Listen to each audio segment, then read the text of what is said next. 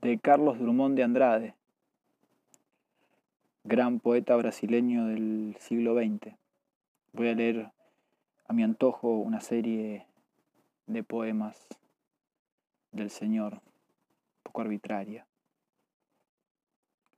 Congreso Internacional del Miedo. Provisionalmente no cantaremos al amor, que se ha refugiado más abajo de los subterráneos.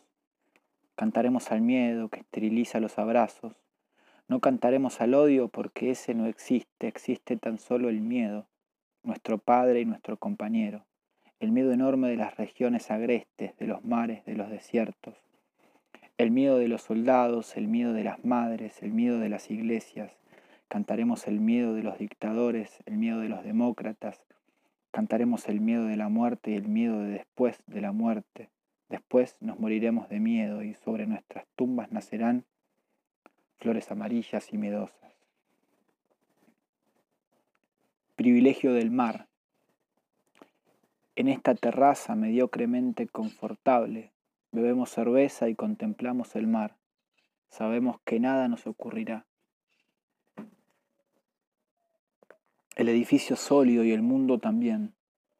Sabemos que cada edificio abriga mil cuerpos que trabajan en mil compartimentos iguales. A veces algunos se insertan fatigados en el ascensor y vienen aquí arriba a respirar la brisa del océano, lo cual es privilegio de los edificios.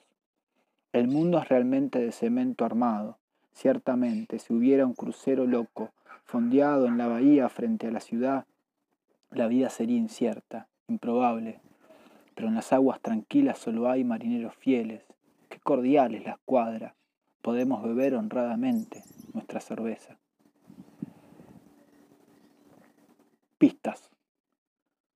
Tal vez una sensibilidad mayor al frío, deseos de volver antes a casa, cierta demora en abrir el paquete de libros esperado que ha traído el cartero, indecisión. ¿Voy al cine o no? De los tres empleos de tu noche no escogerás ninguno. Quizás cierta mirada más seria, no ardiente, que posa sobre los objetos y ellos la entienden. O al menos supones que es así. Son fieles los objetos de tu despacho. La pluma roja, te niegas a cambiarla por esa que guarda el último secreto químico, la tinta inmortal. Ciertas manchas en la mesa que no sabes si el tiempo, la madera o el polvo trajeron consigo.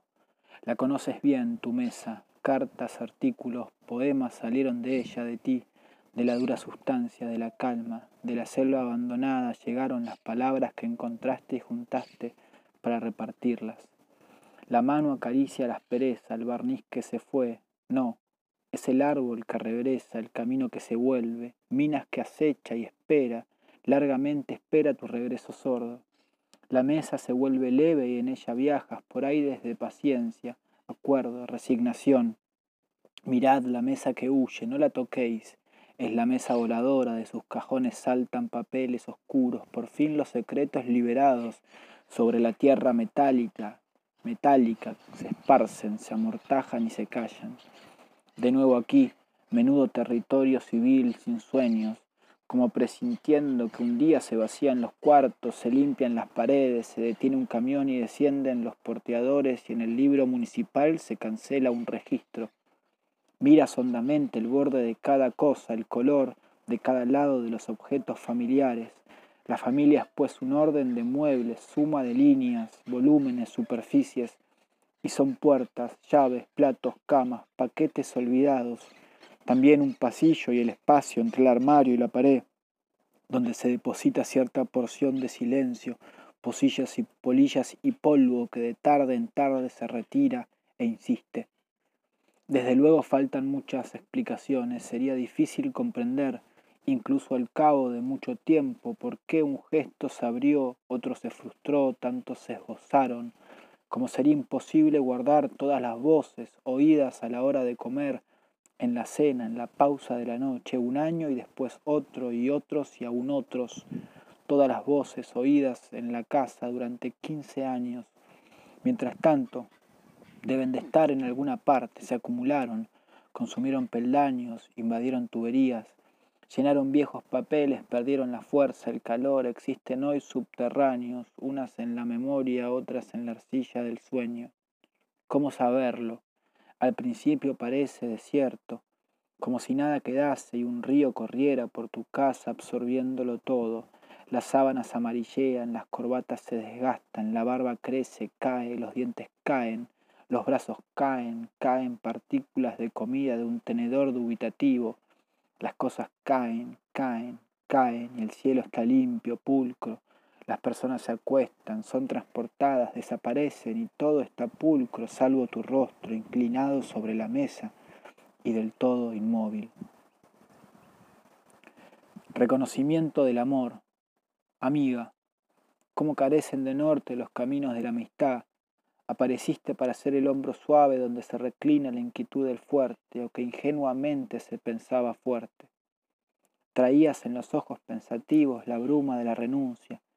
No querías la vida plena, tenías el previo desencanto de las uniones para toda la vida, no pedías nada, no reclamabas tu cota de luz y te deslizabas en ritmo gratuito de ronda. Descansé en ti mi fajo de desencuentros y de encuentros funestos. Quería tal vez, sin percibirlo, lo juro, sádicamente masacrarte bajo el hierro de culpas y vacilaciones y angustias que dolían desde la hora del nacimiento, estigma desde el momento de la concepción, en cierto mes perdido de la historia o más lejos, desde aquel momento intemporal en que los seres son apenas hipótesis no formuladas en el caos universal. Cómo nos engañamos huyéndole al amor, cómo lo desconocimos tal vez con recelo de enfrentar su espada reluciente, su formidable poder de penetrar la sangre y en ella imprimir una horquilla de fuego y lágrimas. Pero él llegó mansamente y me envolvió en dulzura y celestes hechizos. No quemaba, no brillaba, sonreía.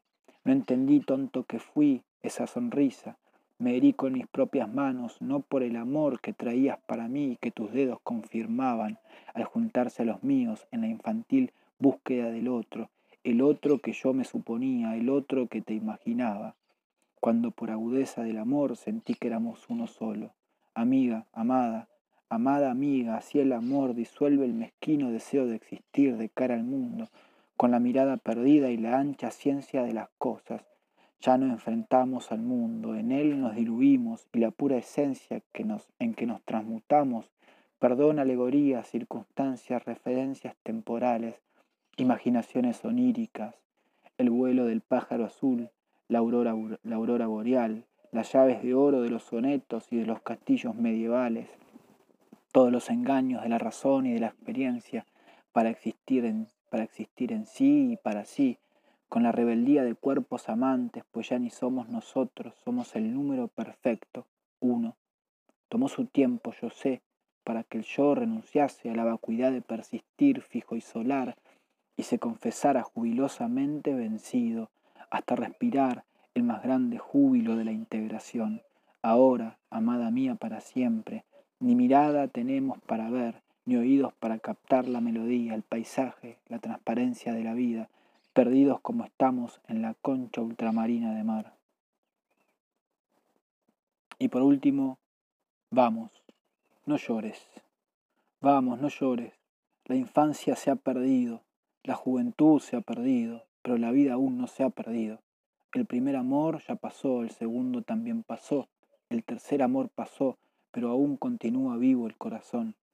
Perdiste a tu mejor amigo, no realizaste ningún viaje, no posees tierra, ni casa, ni barco, pero tienes un perro. Algunas duras palabras en voz tenue te golpearon, esas nunca, nunca cicatrizan. Sin embargo, existe el humor